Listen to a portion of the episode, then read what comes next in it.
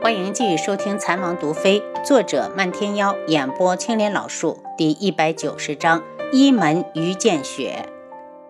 楚清瑶忽然升起一股悲凉，她一心一意地帮助轩辕志，却始终得不到绵姨的认可。难道就因为他身后没有一个强大的后盾？手指忽然被人握住，他心里一暖，至少还有轩辕志懂他。这就够了。他自信地抬头，用眼神无声地告诉绵姨：“他是楚清瑶，就算无山可靠，他一样也可以傲立于天地间。轩辕志给的毒药虽然还是没有进展，但他绝不会放弃。”轩辕志，你回去吧，我累了。看绵姨的态度，他要是不走，他就得在这耗上一夜。看出楚清瑶心情不好，轩辕志听话的松手，带着棉衣离开。当房门关上的那一刻，轩辕志的声音传进来：“以后本王和王妃在一起时，不准任何人打扰，违者杀无赦。”回到天际阁，轩辕志直接进了书房，棉衣咬牙跟了进去。志儿，如一为了你，连禁药令都压了下来，你为什么就不看看他的好？轩辕志用看陌生人的眼神看着绵姨，他都告诉你了。见绵姨点头，他又道：“你别忘了，他主张对我天穹发布的禁药令，断我天穹的医药，毁我天穹的后路。这笔账我早晚要和他清算。想用这个威胁我，本王不吃那一套。”东方铎遇刺后，定王府从宫里调来了上百侍卫，将王府保护得如同铁桶。宇文景睿想进去探探消息，均以失败告终。没办法，只好死守在定王府附近的客栈里。殿下，东方铎肯定伤得很重，我们留在这儿的意义已经不大，不如先回苍隼，与皇后娘娘商量一下下一步怎么办。能怎么办？我带走了宇文天清，他都没有把事儿给我压下来。此时回去找他，也是自取其辱。宇文景睿对自己的亲娘很有意见，他以为皇后完全可以在事情败露之前，随便找个宫女塞到宇文天清的房里，一把火烧得干干净净。若他这么处理了，怎么会保不住太子之位？苍隼不到万不得已，绝不能回。虽然九月国和天穹国是两个不同的国家，但东方铎遇刺的消息还是传到了天穹。轩辕志接到消息后，第一个怀疑的人就是无双公子花希墨。是在分舵换马时听说花千颜私下下山的消息，气得他连口水都没有喝，就继续的往回赶，心里一直埋怨花千颜不懂事，不让人省心。暗暗发誓，等把她找回来后，早点嫁出去，让别人管她。三皇子轩辕衍仿佛做了一场噩梦，昏迷一个月之后，终于醒了。他望着素白的头顶，当晚的情景历历在目。他没死，看来有人要失望了。他动了下身子，伤口处传来火辣辣的疼，抽泣声惊动了旁边看医书的女子。女子走过来，惊喜的道：“你可下是醒了，要是再不醒，我都怀疑我的医术退步了。”轩辕衍见女子明眸皓齿，气质脱俗，不似普通人家的女子，感谢的道：“多谢姑娘的救命大恩，还未请教姑娘芳名。”我叫于见雪。这个名字很陌生，轩辕染又道：“于姑娘，我能坐起来吗？不能，你身上断掉的骨头还没有长好。你不过算你命大，遇到了我，要不然就凭你中的那慢性毒，也是必死无疑。”轩辕染一愣，他怎么不知道自己还中毒了？见他愣住，于见雪又道：“其实也算你幸运，中了那么多刀，只有一刀上有毒。”解毒费了不少时间，要不然你也不会昏迷一个月。轩辕染懵了，他抓住于建雪的手，央求道：“于姑娘，你可听说天穹二皇子的下落？他是生是死？他自己都这样了，想来轩辕火也不会好到哪儿去。”于建雪摇头，他从来都不理会外面的这些俗事，只一门心思的研究医术。他抽回手，要他等等。他出去打听打听，轩辕然躺在床上，思绪又回到了小镇的那一晚。他只记得自己被砍了最少十刀，要不是皇叔派来的暗卫拼死的护着他往外冲，他当时就得被人剁成了肉酱。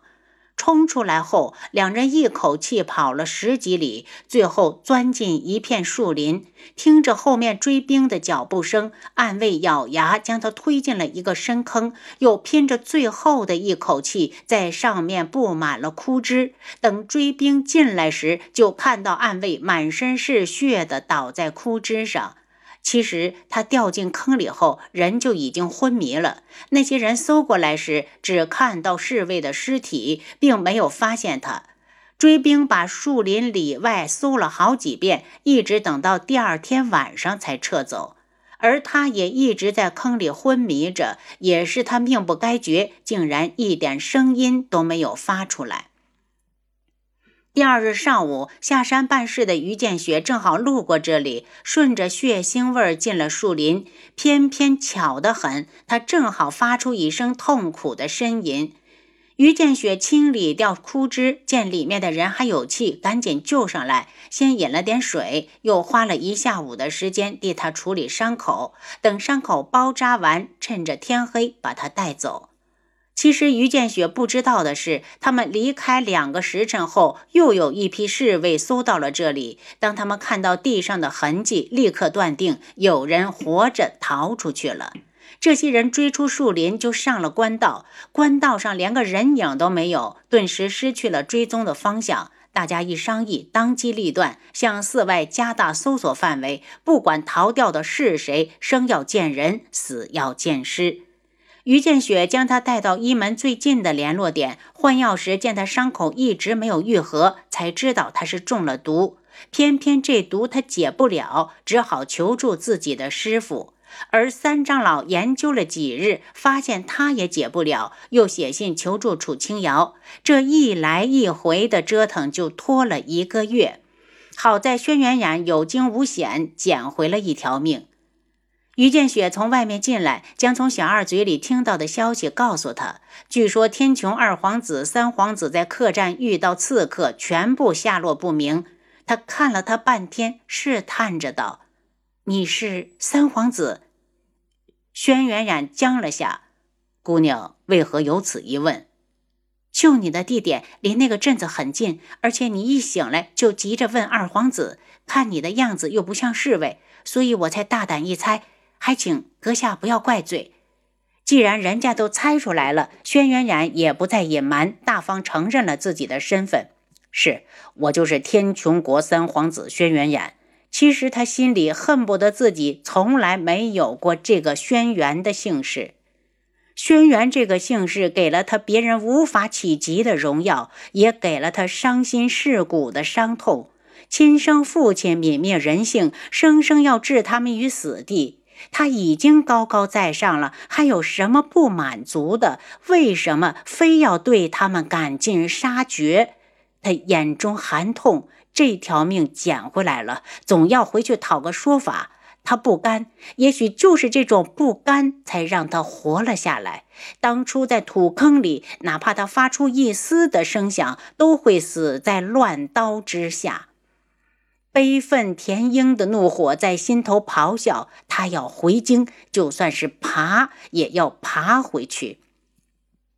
于建雪见他情绪不停的起伏，安慰道：“三皇子，当务之急是先把伤养好，然后我通知官府的人过来保护你吗？”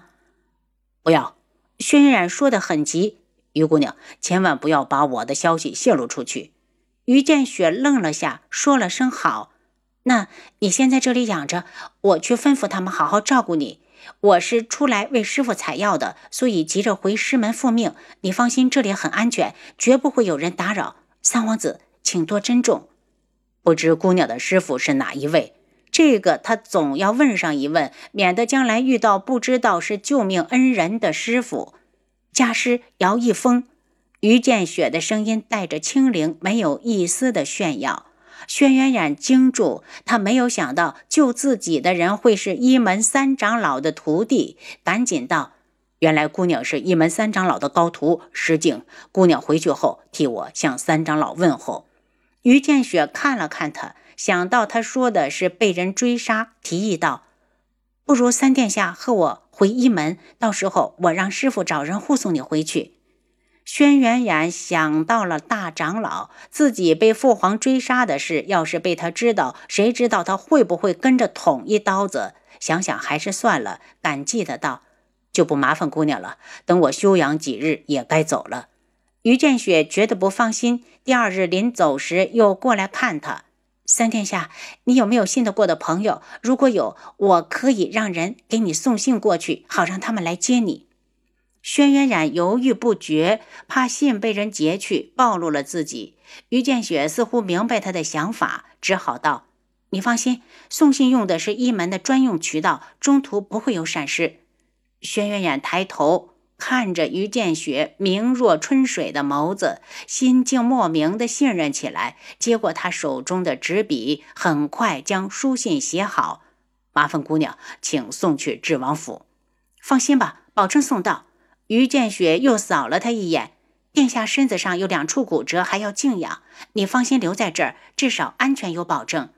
如此就多谢姑娘了。轩辕冉拱手相谢。于建雪离开医馆，想要安排人往智王府送信，又觉得还是自己亲自走一趟比较好，便命人给师傅传信，说自己有事耽搁，要晚些回去。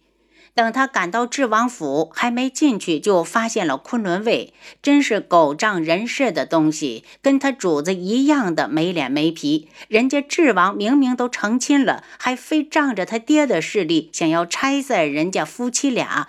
这样的人想想就恶心。